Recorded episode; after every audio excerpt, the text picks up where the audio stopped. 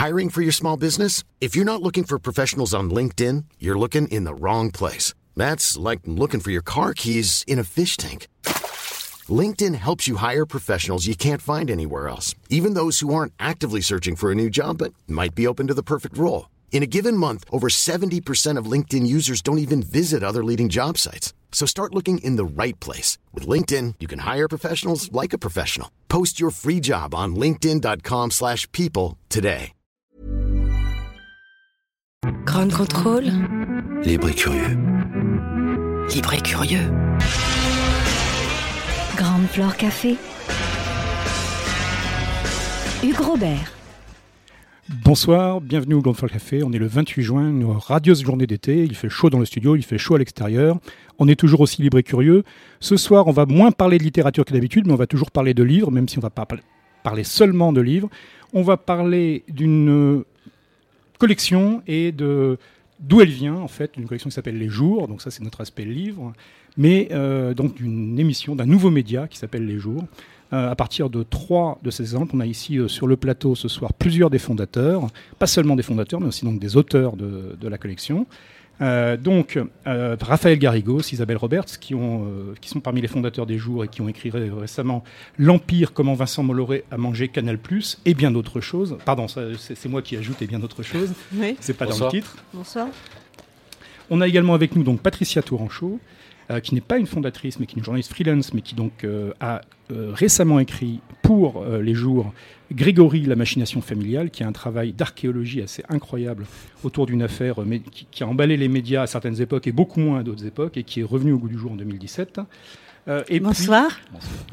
Et on a donc Sofiane Fanen, Sofian, Sofiane, Sofian. Sofian, pardon, Sofian Fanen, qui a écrit euh, non pas euh, dans la collection Les Jours du Seuil, mais au Castor Astral, dans la très belle collection Castor Musique, euh, Boulevard du Stream, du MP3 à 10h, la musique libérée.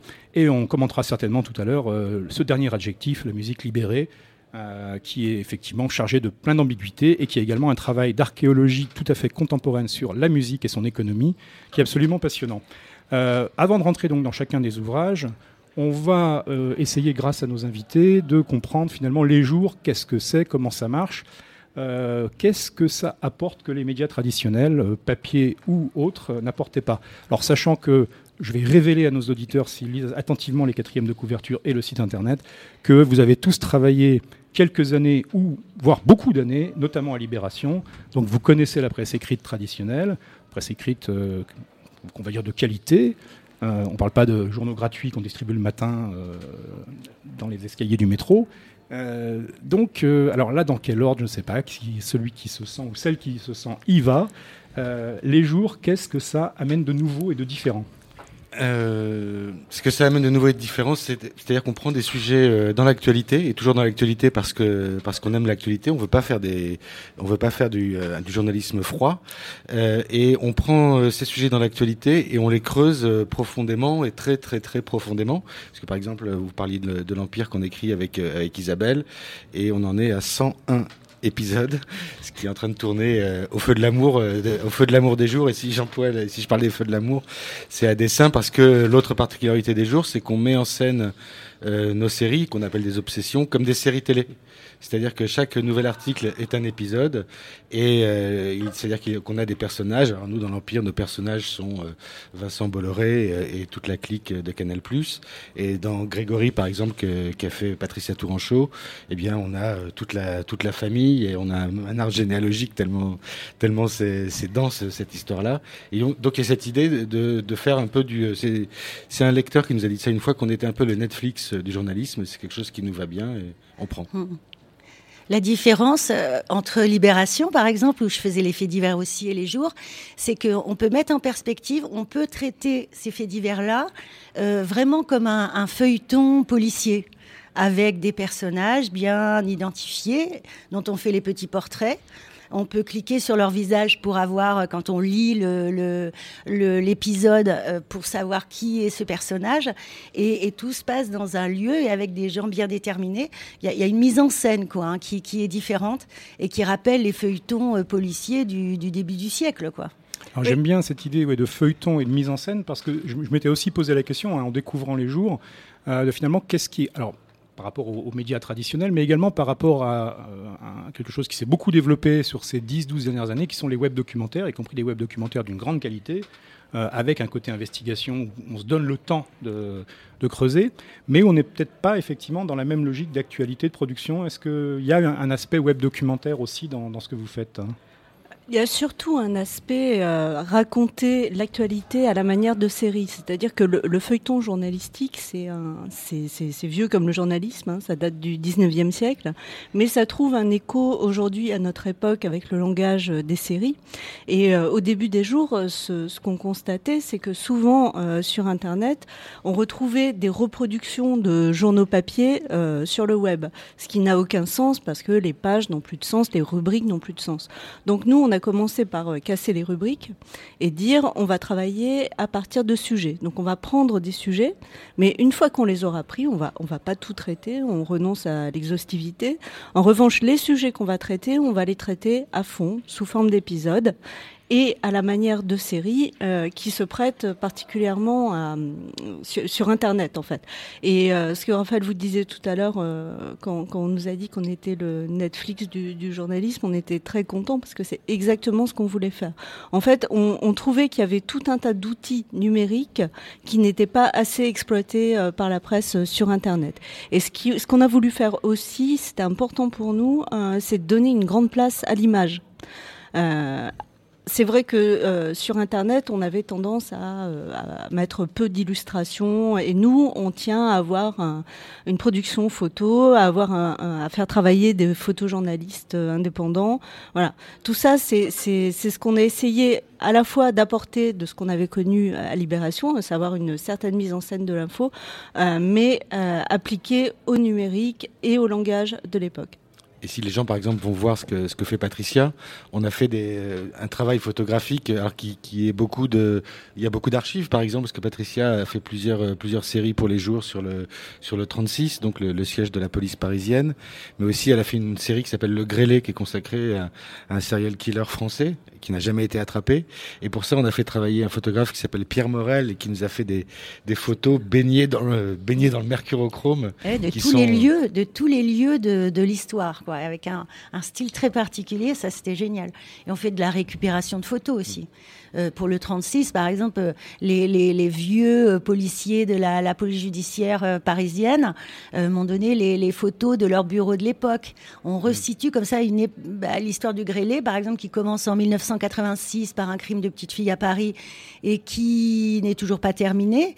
Bah, on a des photos d'époque, des bureaux où, les enquêteurs ont, travaillé, des photos de l'escalier, des photos de la petite fille que son frère nous a donné, qui était totalement inédite, hein, avec son petit chien. Euh, voilà, il y a vraiment une politique euh, photo qui, est super. Et sur le, juste sur le, sur le côté webdoc, c'est vrai qu'on en a, on en a beaucoup parlé euh, quand, on a, quand on a discuté en amont de la création des jours, parce qu'on a beaucoup, beaucoup, beaucoup parlé. Et le, webdoc revenait souvent dans, nos, dans, nos, discussions, mais de façon un peu, un peu déceptive.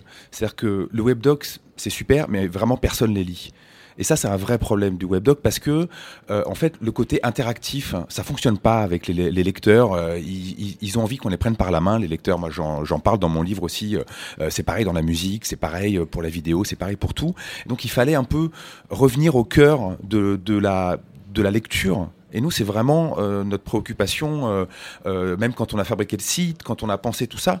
En fait, on a rassemblé euh, tout ce qui faisait simple et tout ce qui était euh, tout ce qui était le cœur de la lecture, c'est-à-dire du texte, des lettrines euh, pour emmener le lecteur dans le dans le dans le texte, des belles images, de l'édition aussi, c'est-à-dire un, travail sur le titre, sur les sur les exergues, etc. Pour vraiment et ça encore une fois comme le feuilleton journalistique, en fin de compte, c'est des outils qui ont un siècle et demi, donc on a on, on a rien on a rien inventé, on a on a juste ramené les fondamentaux de la presse écrite sur Internet ce qui n'avait pas forcément encore été fait.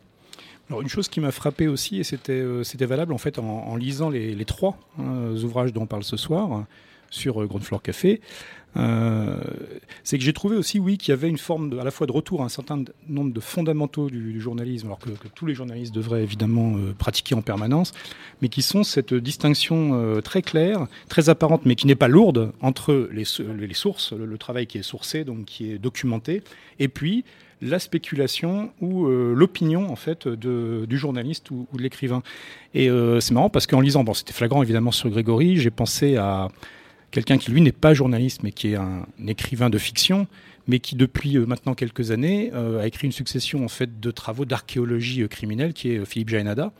et que ça soit effectivement son Sulac, mm. La Petite Femelle ou son dernier La Serpe, où il y a ce travail où il, se plonge avec une, espèce de délectation assez incroyable dans des archives des années 50, des années 60, jusqu'aux oreilles. Et puis ensuite, il en extrait une vérité non, non négociables, et puis des espaces un peu spéculatifs où là, euh, lui, il intervient cette fois en tant qu'écrivain de fiction en disant, à mon avis, voilà ce que ça veut dire. Et j'ai trouvé que, bah, que sur une, une, affaire aussi complexe et où effectivement, on y reviendra tout à l'heure, hein, mais les, les éléments matériels ont été euh, à la fois euh, gâchés en mmh. grande partie par le, temps. par le temps, et puis parce que la façon dont a été conduite l'enquête initialement, sans jeter la pierre nécessairement aux, aux, gendarmes, aux gendarmes qui, qui, ont fait avec ce qu'ils avaient sous la main et avec, avec les, les présupposés qu'ils avaient, et puis puis on, est maintenant tous, euh, enfin journalistes comme simple public, on a été formés par des années d'experts de NCIS et tout ça. Mm. Euh, si on se reporte en 1984, euh, ça n'existait pas en fait. Bah hein, non, police scientifique néant à l'époque. Mais par rapport à Philippe Génada, qui fait un, c'est excellent ce qu'il fait. Moi, j'adore tous ses tous ses livres et puis je l'adore lui en tant qu'homme, en tant qu'écrivain.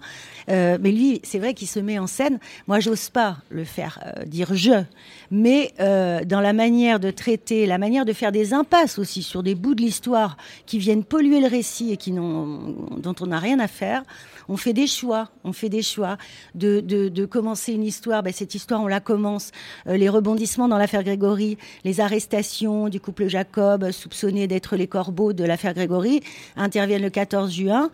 Et nous, sur les jours, le premier épisode, euh, on le sort le 15 juin. Et il est consacré au début de l'affaire bien avant euh, la mort du petit Grégory, comment cette histoire commence. Donc on est à la fois dans de l'actualité, mais on s'en affranchit et on va retourner dans le passé pour, faire des allers-retours après, tout, sans arrêt dans le livre entre le passé et le présent. Pour réussir à comprendre cette histoire aujourd'hui, il faut se replonger dans le passé. Donc on fait des allers-retours.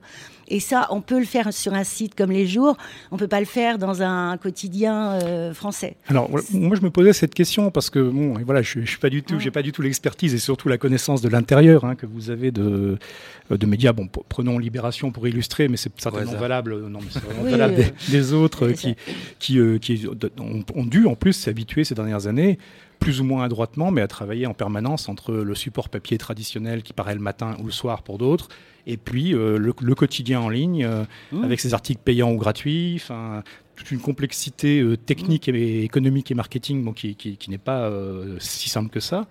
Mais je me posais simplement la question, c'est effectivement pourquoi des feuilletons d'investigation étaient si difficiles que ça à faire dans ces supports-là? Est-ce que c'était plutôt une question de volonté éditoriale ou une question de technique? Non, mais, euh, moi si je prends l'exemple de, de, bah, Bolloré encore une fois, euh, à Libération, euh, Isabelle et moi on s'occupait des, des, médias, du service média, et le lundi on allait parler de d'un truc qui se passe à France Télévisions, le mardi d'un truc au CSA, le mercredi de Radio France, le jeudi peut-être de, Canal+. Et, et là, c'est cette histoire de faire des, des, choix très très forts et très très nets. C'est-à-dire qu'il y a malgré tout un quotidien traite une actualité généraliste. Alors on peut regretter qu'on ait on est tous été dans des, dans, on a tous vécu la situation euh, souvent euh, difficile de, libération qui fait qu'il n'y ait pas eu 40 journalistes, 50, 100 journalistes de plus pour que pendant que certains euh, vont traiter l'actu au quotidien, on puisse on puisse fouiller, creuser en permanence. D'ailleurs, c'est des idées qu'on avait essayé de développer à Libération. Hein. Le, problème de, Libération, mais d'autres quotidiens, c'est que au départ, ce sont des quotidiens papier, et que finalement, même sur Internet, on est mangé par une espèce de mécanique industrielle du papier. C'est-à-dire que euh, quand on travaille à la fois pour le papier et pour le web, la, mécanique industrielle est tellement lourde, celle du papier, euh, que euh, ça mange tout le reste finalement. Il faut rendre le papier à Il faut rendre le papier à telle heure, et puis il y a aussi des rubriques. Nous, c'est aussi pour ça qu'on a voulu euh, s'affranchir de rubriques. Quand on a des rubriques, à un moment donné, il faut les remplir. Alors parfois, on a beaucoup de choses et on n'a pas assez de pages. Euh, quiconque a travaillé dans un quotidien euh, connaît ça. et puis il y a des jours, on n'a rien du tout. On est obligé de remplir avec n'importe quoi. Donc là, hmm. Internet nous donne une liberté incroyable et une réactivité incroyable aussi. Ce qu'expliquait Patricia avec Grégory. Il y a un rebondissement. Patricia est là. Alors avec aussi sa connaissance de l'affaire. voilà, on on a quand même affaire à une journaliste qui connaît très très bien l'affaire et qui peut arriver avec cette profondeur sur le feuilleton Grégory. C'est une question aussi de faire du journalisme qu'à de la mémoire, effectivement, parce que moi, sur mes sujets, donc moi, je, moi, je travaille sur euh, la transformation numérique de la musique, mais j'ai pas commencé à le faire quand je suis arrivé sur les jours. C'était des sujets que je faisais déjà dans Libération, sauf que euh, dans Libération, ils étaient euh, éparpillés. Il y en avait, il y en avait de temps en temps, mais en fin de compte, on aurait pu les rassembler dans une obsession comme sur les jours. Euh, on, aurait pu reprendre mes articles de Libération, les rassembler, leur donner un chapeau commun, parce qu'en fin de compte, ils racontaient de façon disparate une histoire euh, commune parce que je suis un peu obsédé par ce sujet-là, je parle un peu que de ça depuis le début, et ça aurait été possible. Mais c'est vrai que sur Libération, bah, ils étaient extrêmement, extrêmement dispersés, ce qui voulait dire aussi que dans chaque papier, il fallait revenir à, il fallait re-raconter toute l'histoire, euh, redonner euh, des choses techniques aussi un petit peu pour que les lecteurs puissent, puissent comprendre, parce que je parle souvent de choses un petit peu mmh. techniques, etc. Donc en fin de compte, je passais les trois quarts de mon papier à redire ce que le lecteur ne savait pas forcément déjà, et pour lui donner un petit peu de nouveauté. Alors que sur les jours, ce qui est chouette, c'est que les papiers s'emboîtent, se nourrissent, se répondent, se, mm. poursuivent. Et si on veut plus d'informations sur une phrase de l'article, on, peut aller lire ce que j'ai dit avant sur ce, sur ce point-là précis, où là je ne vais pas revenir pendant euh, quatre pages sur ce, sur ce point précis. Il y a une mémoire, et ça c'est vraiment précieux quand on travaille sur des sujets un peu profonds. Je trouve que c'est une chose qui frappe en effet. Euh, bon, en, fréquentant le site, mais y compris à la lecture, et ça c'est plus étonnant d'une certaine manière en, lisant les livres papier, qui eux ben, n'ont pas d'hyperlien, euh, euh, donc sont forcés de se conformer à une forme plus traditionnelle, mais néanmoins probablement de la façon dont ils, ont été conçus, je pense, dans vos esprits initialement, avant même d'être des livres, d'avoir été sur le site, on sent qu'il y a effectivement un rapport à la mémoire et à l'archive qui est différent et probablement plus fort et, plus instinctif que dans beaucoup euh, d'ouvrages qui, qui se piquent d'être une enquête sur un sujet, enfin, y compris de qualité. Je trouve ça à la fois euh, frappant et en même temps, je me dis qu'il y a quand même euh, certains supports de presse qui sont confrontés hein, à la nécessité de faire évoluer leur site web de très rudimentaire ou de trop audacieux éventuellement il y a dix ans que certains ont pu être. Hein. Je pense au, premier monde interactif qui, qui là avait peut-être franchi trop d'étapes d'un coup et, et, a perdu un peu tout le monde au passage. Mais quand on voit aujourd'hui la façon dont euh, le monde peut-être, et en tout cas, bon, et là c'est pas un quotidien, c'est un mensuel, c'est quand même beaucoup plus facile évidemment, mais le monde diplomatique gère en fait son assise euh, d'archives et le fait de faire des appels d'archives en fait en permanence en direction du lecteur, il y a quelque chose qui va complètement dans le sens de, ce que vous, vous, euh, vous, promouvez au quotidien en fait. Ouais, et il y, a même des, il y a même des journaux qui se sont mis à faire des sujets en, des sujets en épisode aussi. On l'a vu. Mmh, mmh. C'est euh, c'est notre petite fierté quand même que, que des journaux euh, on dit toujours que l'imitation, c'est exactement C'est très très bien. Non, mais surtout c'est la preuve que c'est un bon système éditorial en fait, mm. et que euh, Internet permet. Euh, le mot hyperlien a été euh, prononcé. C'est quand même le cœur, le cœur d'Internet, enfin le cœur du web. c'est 1995 l'hyperlien. Et c'est sans l'hyperlien, il n'y a pas de, il a pas de web. C'est au cœur de, c'est au cœur de la machine. Donc pourquoi, effectivement, pourquoi faire un, du journalisme sur le web comme on le faisait sur le papier, c'est-à-dire tous les jours en fait on jette nos papiers et en fait on les balance dans une sorte de grande cuve et c'est un bazar pas possible. Euh, sur Libération, euh, parce qu'on on, parlait de, Libération, c'est plus facile de retrouver un article de Libération en cherchant dans Google que dans le moteur de recherche de Libération. C'est quand même euh, parce que Google sait comment manipuler les hyperliens, les organiser, etc., etc. Donc c'est euh, c'est quelque chose de précieux pour que le travail soit pas perdu. Quand vous cherchez un article euh, du Monde qui n'est pas de la semaine, hein, c'est exactement pareil. Il vaut mieux le chercher sur Google que, sur le moteur interne du. Mais ce travail sur euh, sur la mémoire, en fait, est dû. enfin, c'est grâce à la manière dont, dont sont bâties les obsessions des jours que ça peut marcher. Parce que si on prend un thème, hein, moi j'avais pris le, le 36 qui est des Orfèvres, par exemple, à un moment d'actualité puisque le, 36 allait déménager au, au Batignolles. Donc c'était l'occasion de repartir dans l'histoire.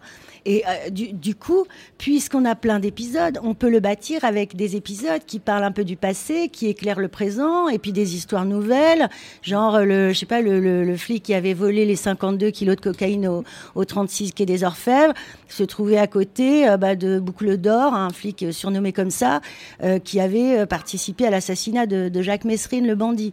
Donc c'est cette manière de bâtir en fait les, les sujets qui fait qu'on on peut se permettre de rentrer loin dans le passé, de, de, des archives, de garder la mémoire de l'histoire, et puis de repartir sur des choses plus, plus nouvelles.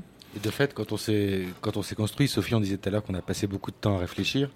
Euh, on a par exemple, euh, pendant un, temps, le, jeudi soir, on recevait des, des, gens de d'autres métiers que le nôtre pour, euh, pour, pour construire les jours. Et on a reçu Frédéric Krivine, qui est qui se trouve avoir été journaliste et qui est surtout scénariste de, de, la série Un village français. Et on lui a demandé, mais voilà notre idée, comment on fait? Et c'est aussi lui qui nous a pas mal fait gamberger sur cette façon de, de, monter, euh, de monter des obsessions, de monter des séries. C'est-à-dire qu'on quand on va quand on va lancer une série, on se dit quand même est-ce que ça va tenir sur sur 10 épisodes, on va dire? Est-ce que est-ce qu'on a suffisamment de choses à raconter? Comment est-ce qu'on va rebondir? Dans une série longue, il faut quand même régulièrement qu'on revienne à, l'intrigue principale pour pour nous rappeler euh, pour rappeler d'où on vient dans la série c'est des, techniques un peu empruntées à la littérature, de toute façon. Et pour, en revenir au livre, euh, ça a été notre, première euh, diversification au jour. Euh, ce partenariat avec les éditions Le Seuil pour créer les éditions Les Jours Le Seuil. Et ce qui est drôle, c'est que nous, notre métier, c'est de faire du journalisme. Donc, on réfléchit pas en livre. Sauf qu'il se trouve que on s'est rendu compte que euh, notre manière de présenter l'info en épisode, ça formait des, chapitres, et que au bout du compte, comme par magie, chacune de nos obsessions, chacune de nos séries journalistiques, c'était un livre. Et euh, finalement, euh, pour les éditions du Seuil, il y avait qu'à le prendre et puis à le mettre dans les librairies. L'origine, enfin, vous, le savez tous, hein, mais, le, et tout, mais certains des grands, grands best-sellers, notamment en matière de romans d'aventure du 19e siècle, ont été construits par des fictionnistes, mmh. avec cette pression incroyable à la production, parce qu'il mmh. fallait en sortir chaque jour ou chaque semaine. Et il y a une espèce de miracle un peu alchimique qui fait qu'à la fin, quand on rassemble tout, bon, il y a quelques incohérences, quelques trucs qui ont été inventés à l'épisode 4, puis on ne s'en souvenait plus à l'épisode 52. Mmh. En effet, ça arrive. Mais globalement, à la fin, ça fait euh, les trois mousquetaires. Euh. je vous assure qu'on tire moins à la ligne que Balzac, en fait, Et on les retravaille. On l'aurait pas pris. on l'aurait pas pris, Balzac. On travaille un petit peu les épisodes quand même pour que ce soit, pour que les redites de, des épisodes précédents, le, et dans le Grégory, par exemple, il y a trois chapitres supplémentaires, mais la base, elle est, euh, elle est dans le feuilleton des jours, quoi. Mais euh, sur ça, alors pas sur l'aspect feuilleton, mais sur l'aspect, euh, voilà, se donner le temps de faire une enquête un peu approfondie, tout en étant relié à un quotidien, alors qui peut être un quotidien d'investigation. bon, chargé de douleur, hein, mais pas nécessairement avec des enjeux nationaux, comme dans le cas de Grégory. En revanche, peut-être moins en apparence chargé de douleur, mais avec des enjeux euh, terrifiants euh, du côté de l'Empire. Euh, mmh, chargé de, douleur aussi. Ouais. chargé de douleur aussi, mmh. hein, bien sûr, mais bon. Mmh. Et en revanche, je pensais à des, à des gens qui sont du côté de, de ce qu'on appelait, et qu'on appelle encore hein, la bande dessinée, qu'on dit le roman graphique pour faire un peu plus chic, et où il y a tout un travail donc, de journalisme en fait, graphique qui, qui existe maintenant depuis un certain nombre d'années. Et je pense notamment à un récent travail d'Étienne Davodo qui est retourné en fait sur un autre colcaise célèbre qui est euh, le gang des Lyonnais, du, gang des Lyonnais jusqu'à l'affaire euh, Boulin. Mmh. Euh, et en fait, donc sur les, sur les dessous pas toujours très propres d'un certain gaullisme et du, et du sac.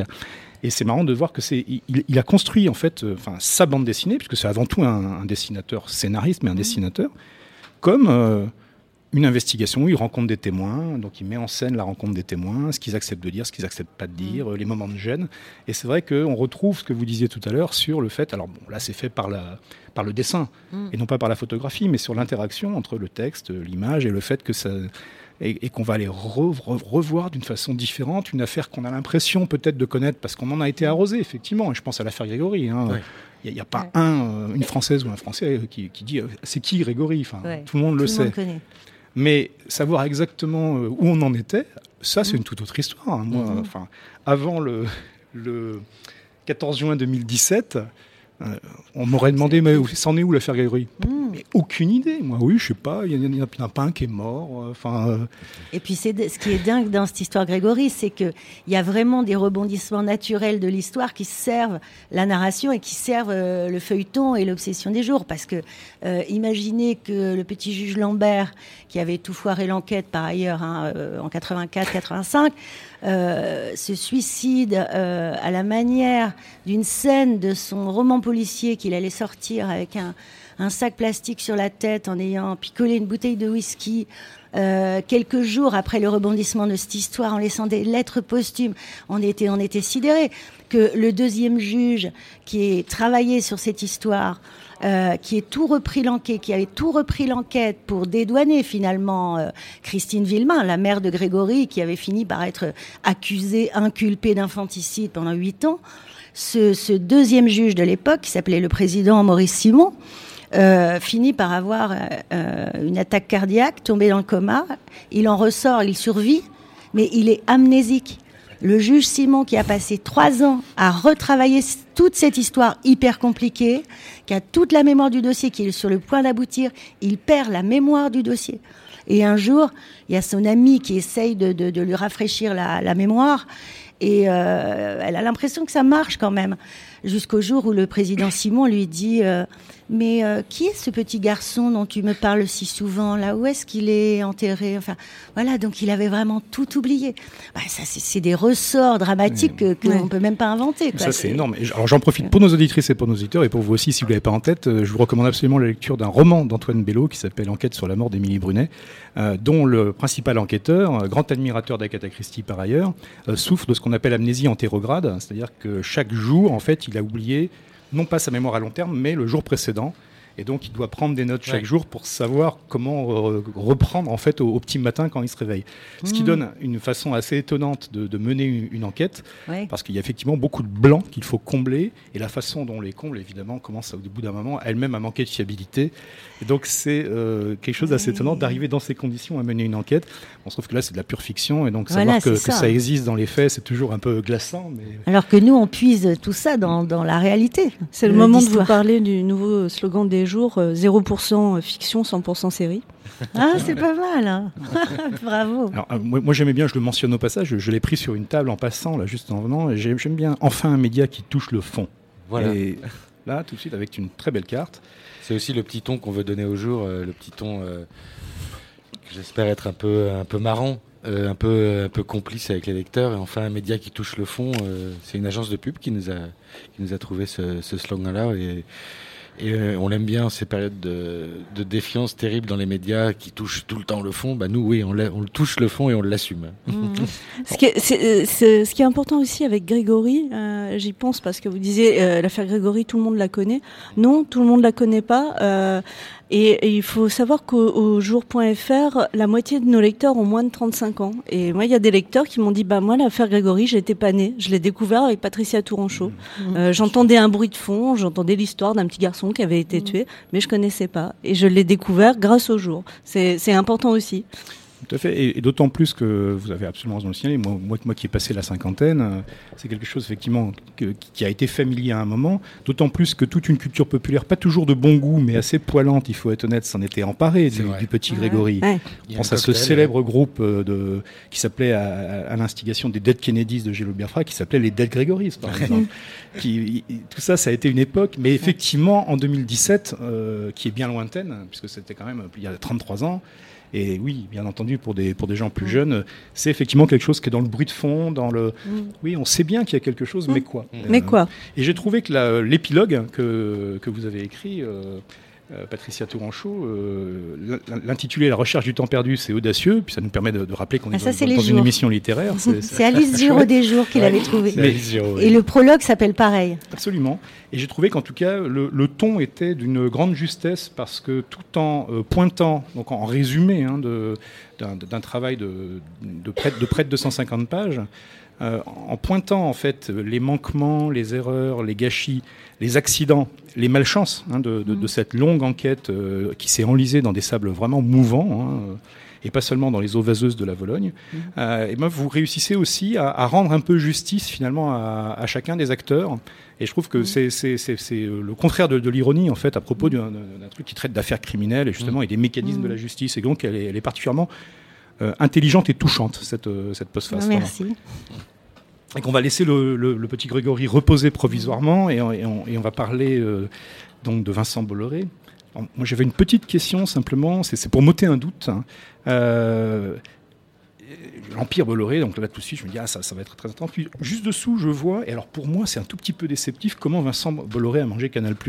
Parce que je me dis, mais bon, sang, il fallait qu'il mange Canal Plus pour que ça finisse par vous intéresser, Bolloré, les journalistes ou quoi? Bah, On n'existait pas avant. Bah, vous voyez ce que je veux dire. Bah, le, côté, euh, le côté Afrique de Vincent Bolloré a été beaucoup traité, hein, journalistiquement. Euh, voilà, il y, a eu plusieurs livres. Voilà. Nous, c'est vrai que euh, au moment où Vincent Bolloré a mis la main sur Canal Plus, on était en train de construire les jours. Et euh, on a vu ça, on s'est dit, euh, bon sang, mais il faut qu'on commence à creuser ça. On n'imaginait pas à l'époque qu'il euh, y aurait 101 épisodes, que ça ne s'arrêterait pas. Et on n'imaginait pas non plus, parce qu'après tout, il aurait très bien pu couper les têtes de la précédente direction. Ça n'a rien de si original hein, quand, un nouveau patron arrive dans une entreprise. et, puis, et puis redresser la boîte, et puis voilà, c'était fini. C'était trois épisodes, et puis voilà. Sauf que ça s'est pas exactement exactement passé comme ça. Et euh, c'est ce qui est intéressant bah, euh, avec l'Empire, mais aussi avec les autres obsessions, c'est que en choisissant un sujet, c'est des, ce sont des sujets qui ont des, euh, des portées plus vastes en fait. L'histoire de, de, Vincent Bolloré à Canal+, c'est aussi une histoire qui touche les médias en général, les médias français, voire, voire internationaux. Donc ça raconte autre chose. Ça raconte aussi une, une violence au travail, et ça raconte une violence au travail, ça raconte aussi des histoires de, de culture. On parle peut-être de télévision, mais euh, l'incidence très directe du, démantèlement de Canal Plus par Vincent Bolloré, c'est des, films français qui ne sont plus produits.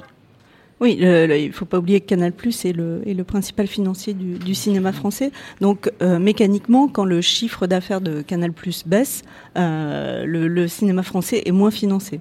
Et puis on a quelqu'un qui est qui est hors norme en plus. C'est pas simplement un raideur, un financier. C'est quelqu'un qui quelqu'un qui exerce une, une, vengeance par rapport à son, son, précédent échec dans la télévision avec euh, avec qui était quand même une, une télé totalement totalement ratée, euh, qui a abouti à Jean-Marc Morandini, pour vous dire.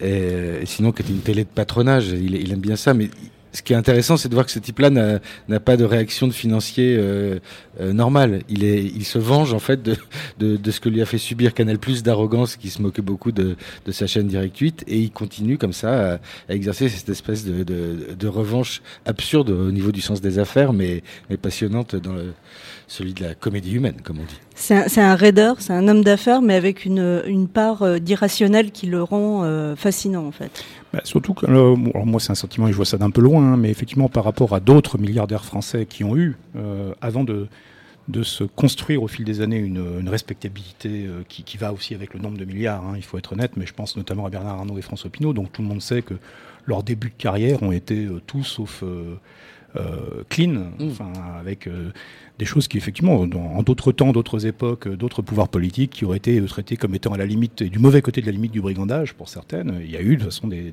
affaires qui sont passées en justice mais dont l'irrationalité qui est évidente hein, aussi, je pense, chez des Bernard Arnault, François Pinault, mais qui sont à un stade plus âgé notamment hein, que, Vincent Bolloré, qui ont commencé plus tôt. Mais c'est pas investi dans les mêmes choses, c'est vrai. Enfin, bon, y a, tout, le monde euh, sait l'espèce de, fascination pour l'art contemporain de François Pinault, qui prend des proportions, alors où il garde toujours une rationalité quand même à la fin, parce qu'il n'a pas envie que ça lui coûte beaucoup d'argent, donc euh, il sait y faire. Mais quand même, quand même Pinault qui, c'est quand même la boîte qui, paye les œuvres d'art. Hein. C'est pas, il paye pas juste avec son c'est Artemis qui les paye, oui. la, holding. Mm.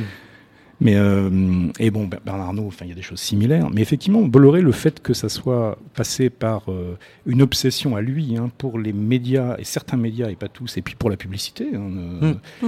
est quand même quelque chose, oui, qui, qui bah, ce qui est fascinant, c'est ce, ce, schéma qu'il a qui s'appelle euh, l'intégration verticale, quelque chose qu'il euh, qui, euh, qui l'érige qui en modèle, c'est-à-dire qu'il pense que un artiste universal qui appartient à Vivendi doit passer en concert à l'Olympia, qui appartient à Vivendi, doit être promu sur Canal+, qui appartient à Vivendi, dans le magazine gratuit CNews, qui appartient à Vincent Bolloré, ensuite se, se produire se produire euh, au Togo où Vincent, où Vincent Bolloré a lancé Canal Olympia, qui est une salle de spectacle dont le, qui rassemble Canal Plus et l'Olympia, et, qui va aller voir ces, qui vont aller voir ces, ces artistes universels euh, au Togo, bah, les dockers euh, de Vincent Bolloré qui travaillent, euh, qui travaillent sur ces ports. et c'est intéressant de la façon dont il, dont il théorise ça. Il le dit. On avait des enregistrements sur les jours où il parlait de Bono de U2, qui est chez Universal, en disant Bono, c'est très bien, on le ficelle dans des contrats, hein, c'est son expression,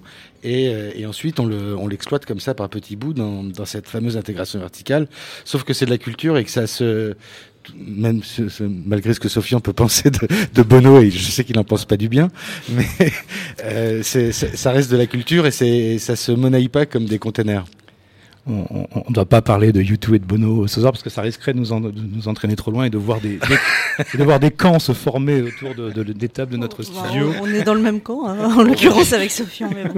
moi aussi. Hein, ah bah, ça va être vite fait. bah voilà, Bono. Salut. Mais on, y reviendra tout à l'heure parce que, mentionnons-le tout de même, Boulevard du Stream, donc euh, l'ouvrage de, de, Sofian euh, Fanen, euh, démarre en fait par un, quasiment, hein, démarre par un discours du successeur de Pascal Nègre chez Universal, discours aux actionnaires de, Vivendi pour leur expliquer à quel point tout va très bien, Madame la Marquise.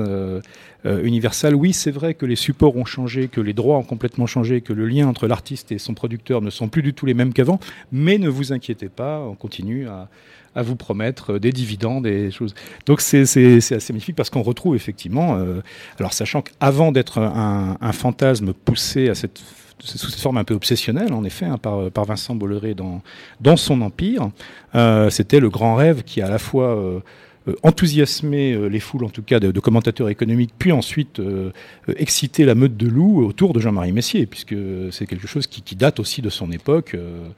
Euh, le fait que les contenus et les contenants doivent. Oui.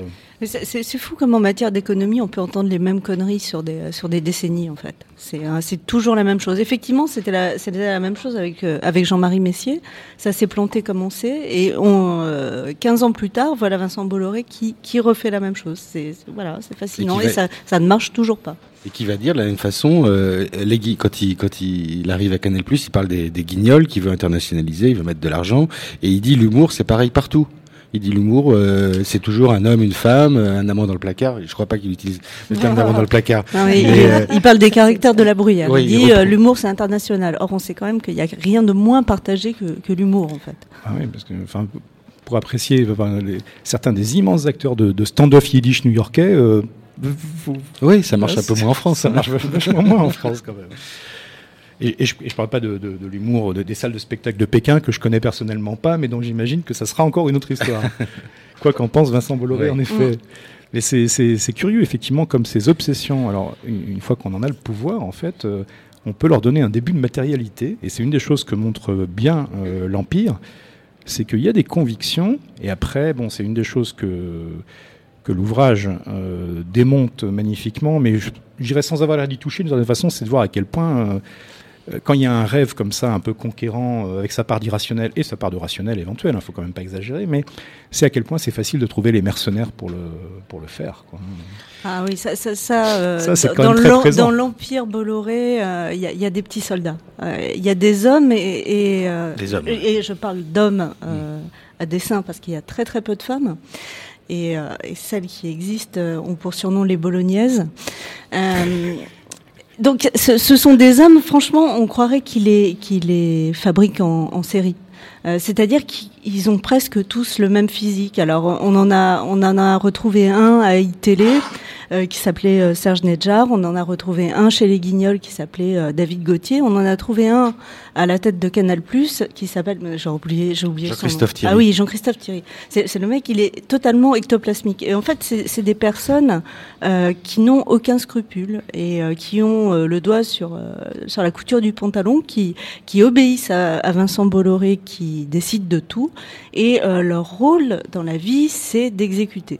Voilà. C'est euh, à tous les sens du terme d'ailleurs. C'est d'exécuter à tous les sens du terme. Et, et, euh, et Vincent Bolloré s'appuie sur ces hommes-là qui sont généralement des médiocres, euh, qui seraient jamais arrivés à des, à des postes aussi prestigieux euh, sans lui, qui donc lui sont redevables et font exactement tout ce qu'il leur dit.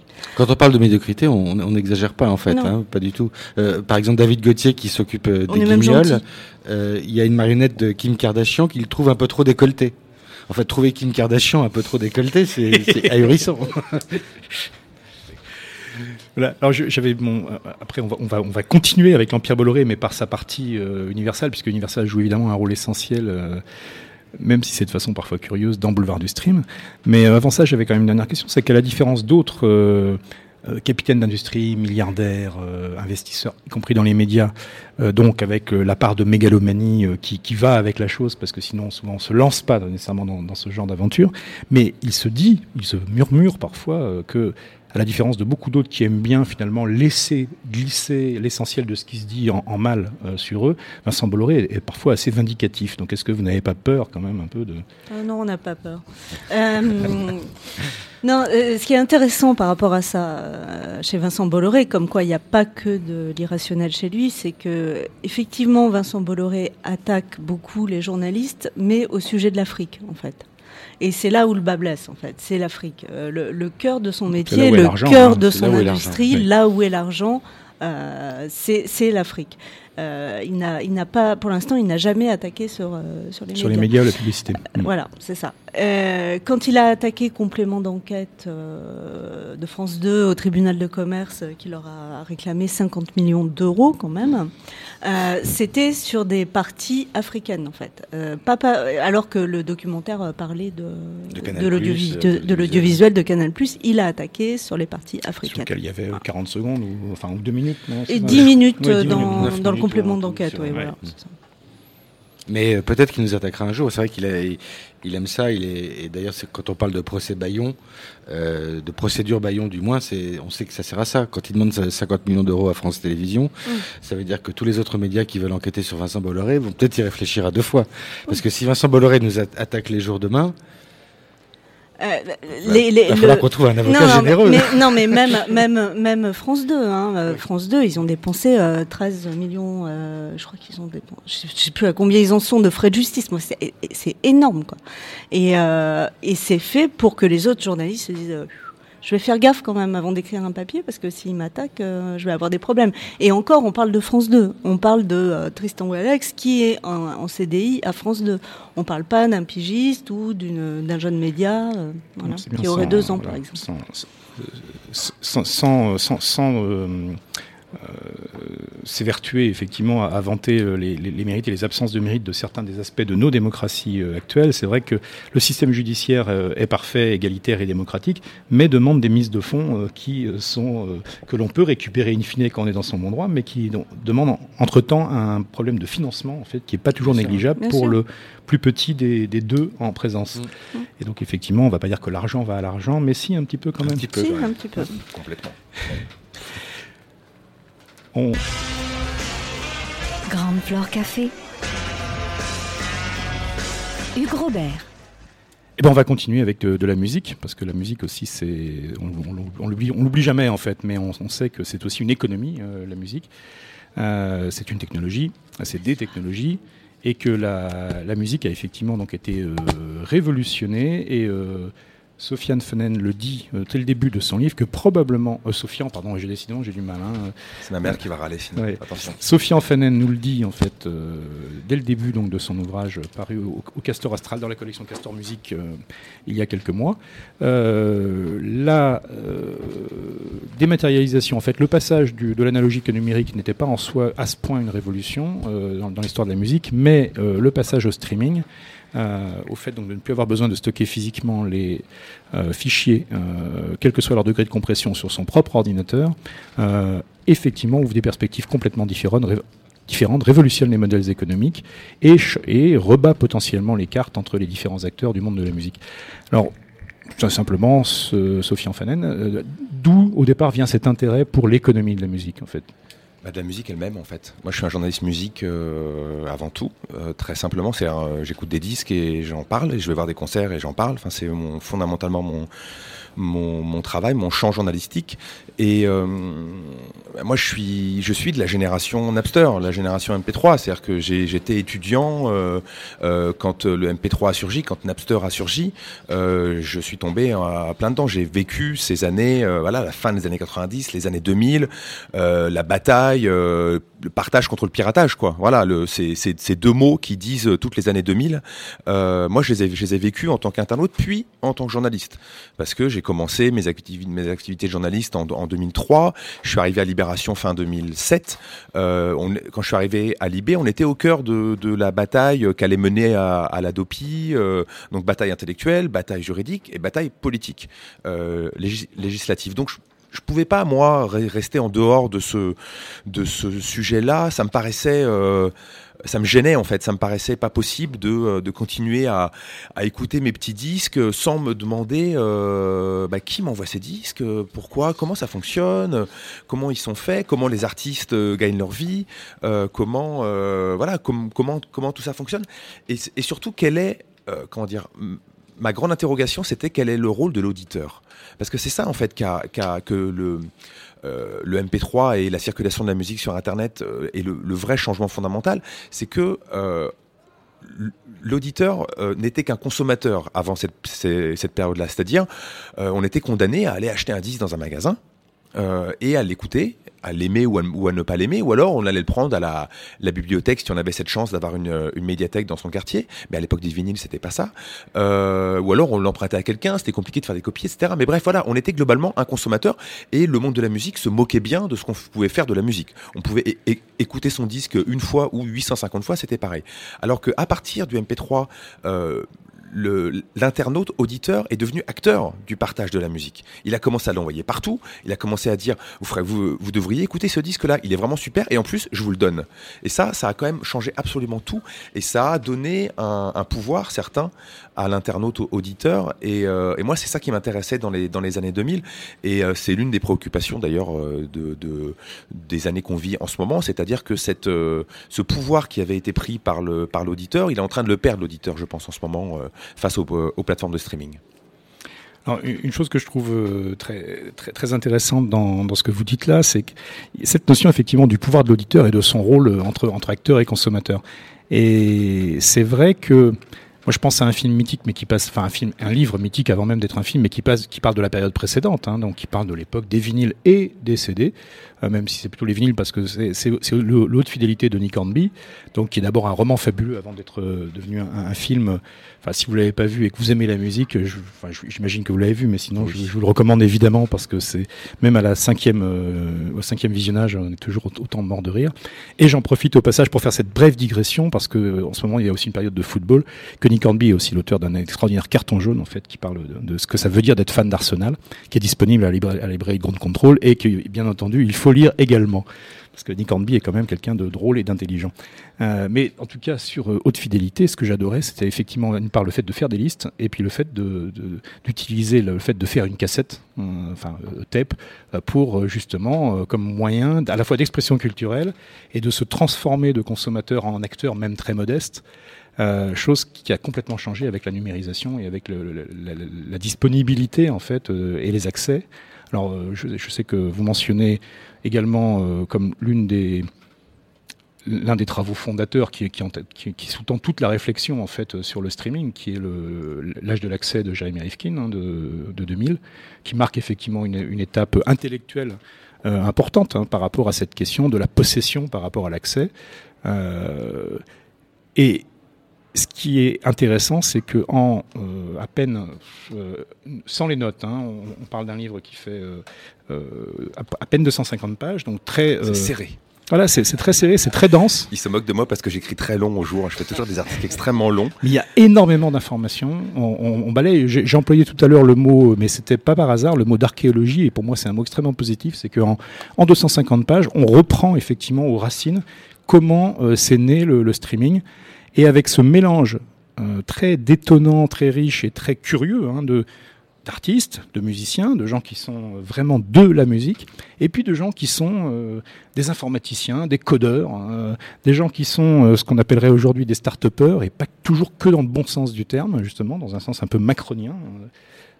Mince, pardon, j'ai dit ça à l'antenne, c'est pas bien. Enfin bon, je crois que Gun Control en a vu d'autres. Je crois que le raid va arriver pour venir vous saisir dans pas longtemps. Il y a toujours ce petit les risque. Jours sont les start-up. mais, mais c'est une histoire complexe. C'est-à-dire qu'on on croit parler au départ, effectivement, de musique, de ce que c'est d'être auditeur, de ce que c'est d'être euh, intéressé par la musique, euh, de vouloir chercher de la variété, de la curiosité. Et on finit, en fait, en, en pleine économie euh, hardcore. Bah, c'est la grande, c'est la grande tension euh, du monde de la musique. C'est-à-dire que euh, le monde, euh, que, le monde visible est un monde d'artistes sympathiques qui vont chez Nagui faire des reprises, tout va bien, tout le monde, enfin voilà, c'est super, on fait de la musique, on fait des concerts, je vous adore, vous êtes mon public, chérie, etc., etc. Mais derrière, c'est une économie de sauvages. C'est un monde de sauvages et c'est pas toujours très joli. Et il y a des il y a des contrats sur la table et il y a beaucoup d'argent sur la table. Et tout d'un coup, quand il y a moins d'argent, et eh ben ça énerve vraiment tout le monde. Et donc ça a été vraiment dur. et, et et euh, surtout ce que j'ai voulu montrer dans le, dans le bouquin, c'est justement même au sein même des maisons de disques, euh, il y a toujours cette tension perpétuelle entre les gens qui sont dans l'artistique, qui sont effectivement au contact avec les artistes. Et être au contact avec les artistes, c'est un vrai boulot, parce que les artistes, ils sont compliqués, ils sont même compliqués avec eux-mêmes, ils savent pas toujours, toujours où ils en sont, etc. Et donc faire, faire accoucher un artiste de sa musique euh, pour qu'elle dise quelque chose de son époque, etc. Parce qu'on pense que cet artiste euh, vaut le coup, c'est un vrai boulot. Et ça, c'est un boulot de dingue, et c'est un boulot passionnant, pour lequel j'ai énormément de respect. Et euh, les étages au-dessus, euh, les gens qui disent non mais laisse tomber ce mec là, euh, euh, ça nous coûte trop d'argent, on va plutôt demander à Matt Pokora de faire de, faire de la prise de Claude François. C'est et donc il y a toujours cette tension là entre les intentions musicales, artistiques et même même dans la plus grosse des majors, même chez Universal, il y a cette tension qui est qui est extrêmement dure. Et en ce moment, par exemple, pour donner un truc très très très concret, et c'est pour ça que l'histoire nourrit le présent toujours. en ce moment, chez Universal, il y, a un, y a un grand et c'est pareil dans toutes les majors, mais chez Universal, c'est assez, assez extrême. Euh, ils ont décidé de mettre tout leur argent sur le rap. Parce qu'il n'y a que ça qui stream, il n'y a que ça qui marche, il n'y a que ça qui rapporte. Donc on met tout notre argent sur le rap, en oubliant peut-être qu'à un moment ou un autre, le public euh, qui n'est pas rap et qui, écoute autre chose va peut-être arriver sur le streaming, et que euh, s'il se retrouve avec des vieux, des vieux albums de Florent Pagny, ça va, ça va peut-être pas le faire complètement. Et donc ils sont en train d'abandonner complètement en race campagne des étages entiers qui font de la musique classique, qui font du jazz, qui font euh, ce qu'on appelait avant la world music, etc. Enfin, qui font plein de choses. Et aujourd'hui, bah, ces étages-là, euh, ils savent pas trop quoi faire de leur vie. Ils se sont très malmenés et ils sont assez malheureux. Et, euh, donc, on est dans ce dans ce moment-là. Euh, et, c'est d'ailleurs un, un, un, moment que les majors ont déjà vécu dans les années 2000, quand il y avait beaucoup moins d'argent et qu'elles ont décidé d'arrêter de produire des jeunes artistes. Et quand la musique est repartie, elles n'avaient plus de jeunes artistes. Elles ont été obligées d'aller en acheter ailleurs, etc. Donc en fait, elles, elles, reproduisent beaucoup les erreurs. Euh, Clairement, c'était une des choses qui était flagrante, en tout cas sur les majors, hein, euh, dans les années 2000, en effet, au moment de l'effondrement du CD. On a bien vu que, profitant, j'ose le dire, hein, profitant en disant dans une logique, puisque les, cinq étaient toutes des, boîtes cotées, euh, donc devant rendre des comptes à des actionnaires, devant maintenir des flux de dividendes non négligeables, euh, on fait des plans sociaux massifs, hein, en France ou ailleurs. Et donc, ont taillé à mort dans les effectifs administratifs, euh, comme toutes les boîtes euh, de toute industrie confondue dans ces années-là, mais ont aussi taillé dans les effectifs de directeur artistique, qui a été le, le poste le plus massacré par toutes les majeures, en fait. En disant effectivement cette relation intime à l'artiste, est-ce qu'on en a vraiment tant besoin que ça, à part sur 3-4 stars qui font le 45% ou 65% des, des, des, profits de la, de la multinationale? Et les retours de bâton, euh, certains se sont produits effectivement derrière, et les prochains vont arriver également. Mais comme le, comme le disait tout à l'heure euh, Isabelle Roberts, euh, les gens n'apprennent pas toujours de leurs erreurs. Je parle de conneries, je crois. Mais... ils ont un, comment dire, ils ont, ils ont un petit peu appris pour leur, leur, pour pas faire que leur, leur, leur, taper dessus parce que c'est beaucoup plus compliqué que ça. Bien sûr. Euh, le monde de la musique a quand même appris de ces années 2000-2010 euh, et notamment du surgissement du, du MP3 où ils, étaient un peu euh, euh, pétrifiés, on va dire. Euh, ils ont monté, toutes les majors en ce moment ont monté des, des cellules de, de réflexion sur justement sur l'évolution de la musique, comment on va faire. Ils travaillent beaucoup sur les assistants vocaux en ce moment, par exemple. après, voilà tous les mots clés un peu en ce moment, ils sont en plein dedans, la blockchain, les machins, les bidules. Mais globalement, euh, ils ont des gens qui sont payés pour réfléchir.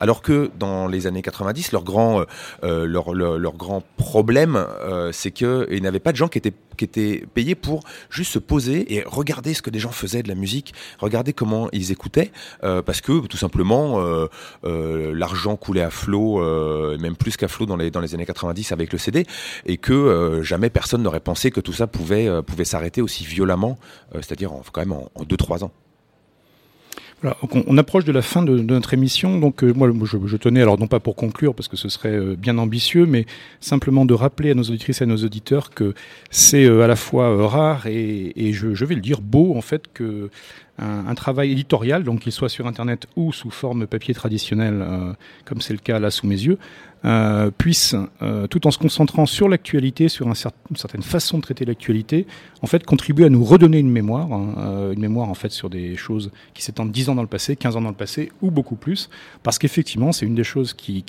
disparaît le, le, plus facilement, en fait, cette mémoire. On le disait tout à l'heure, il y a des aspects générationnels, tout simplement. C'est pas nécessairement, il n'y a aucune conspiration derrière ça, c'est un simple fait. Mais en tout cas, on le sait bien, et les gens beaucoup plus intelligents que nous l'ont dit, euh, si on, perd la mémoire et on perd l'histoire, on se condamne à la refaire une deuxième fois, euh, sous forme de tragédie ou de farce, on ne sait pas toujours. Et en tout cas, on préfère l'éviter dans certains cas. Donc euh, vraiment, c'est précieux. Donc merci beaucoup à vous. Donc euh, merci beaucoup à Patricia Touranchot, euh, Touranchot d'avoir nous, avoir offert la Grégory la machination euh, familiale, à Sophie Fanen de nous avoir offert Boulevard du Stream du MP3 à 10h la musique libérée, et à Raphaël Garrigos et Isabelle Roberts de nous avoir offert l'Empire, comment Vincent Bolloré a mangé Canal+, et je le redis, et bien d'autres choses. merci à vous. Merci, à vous. Beaucoup.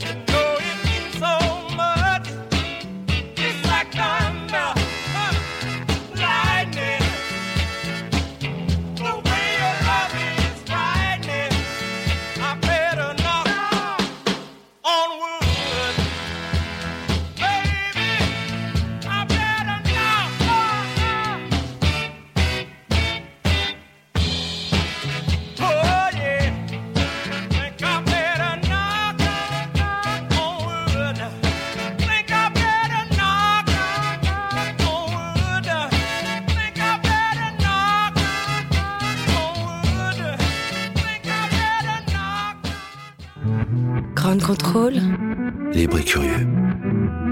Libre et curieux. A lot can happen in the next three years. Like a chatbot may be your new best friend. But what won't change? Needing health insurance. United Healthcare Tri Term Medical Plans are available for these changing times. Underwritten by Golden Rule Insurance Company, they offer budget friendly, flexible coverage for people who are in between jobs or missed open enrollment. The plans last nearly three years in some states, with access to a nationwide network of doctors and hospitals. So, for whatever tomorrow brings, United Healthcare Tri Term Medical Plans may be for you. Learn more at uh1.com.